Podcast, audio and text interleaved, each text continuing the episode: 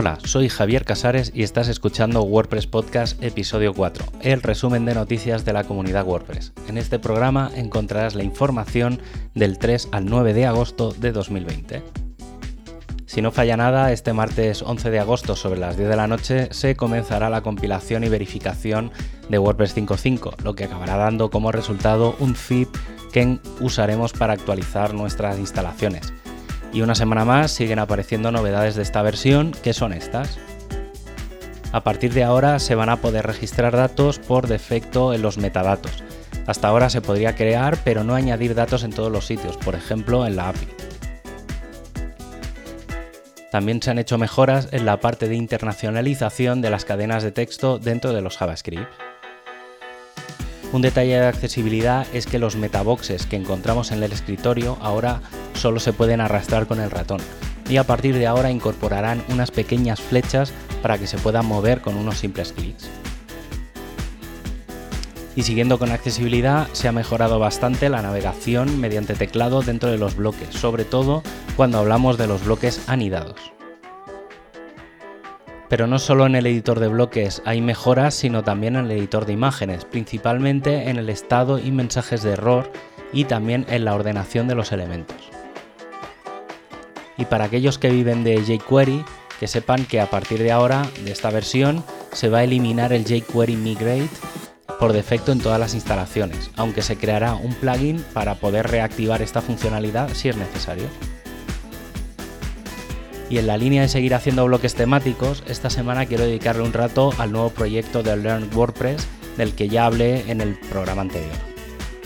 Cada día de esta semana ha aparecido información de este proyecto sobre el que está haciéndose mucho foco y que se plantea como una plataforma de formación online gratuita y creada por la comunidad. Lo primero que se ha creado es un formulario en el que cualquiera que esté un poco metido en WordPress pueda crear uno de los talleres.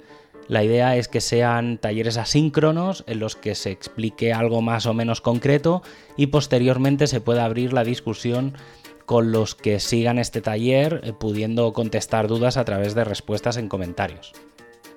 Además de los que quieran aplicar para crear la formación, también habrá un equipo de revisión en el que la idea es que personas nativas del idioma en el que se haya ofrecido el taller supervisen todo lo que esté correcto.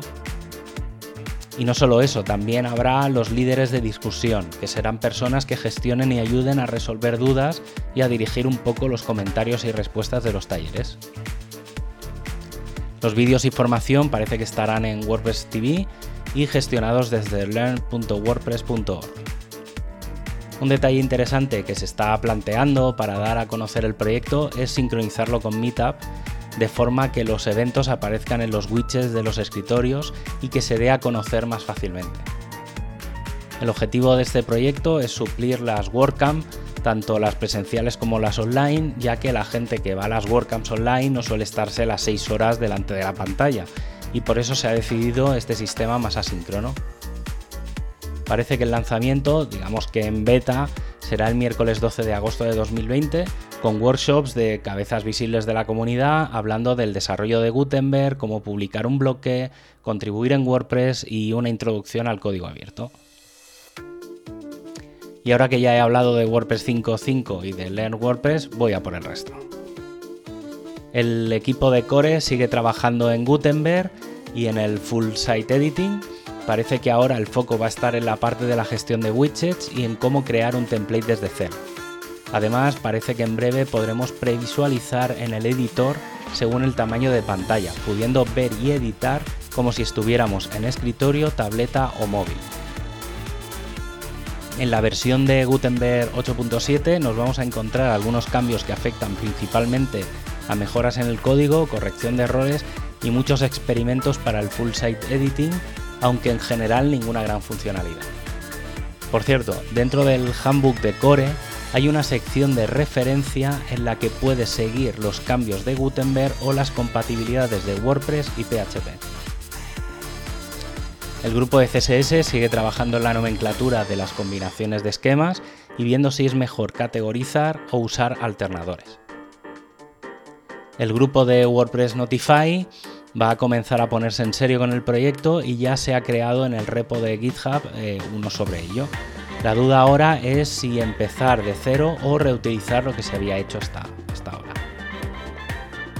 Y para acabar con Core parece que se van a implementar pruebas end-to-end para validar acciones habituales y hacer pruebas programáticas de cómo debe funcionar el núcleo de WordPress, lo que podría detectar problemas antes de los lanzamientos de cada versión.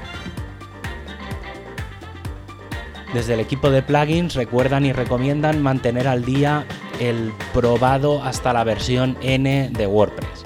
Y es que aunque solo sea por esa pequeña actualización, hace que los usuarios utilicen o no los plugins. Hay que recordar que se puede incluir un hasta WordPress 5.5 y que servirá para todas las versiones menores hasta la 5.6.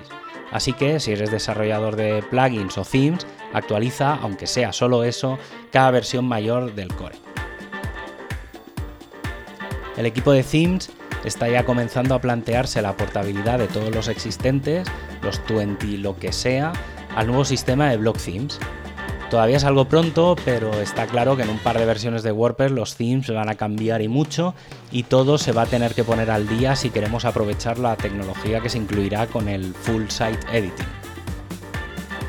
Y por último, el equipo de comunidad sigue en la línea de parar todos los eventos WordPress, hasta ahora con la fecha límite de 2022, al menos en los grandes eventos como las WordCamp Europe, US, Asia o LATAM, por lo que seguro que no habrá eventos presenciales hasta pasado un año.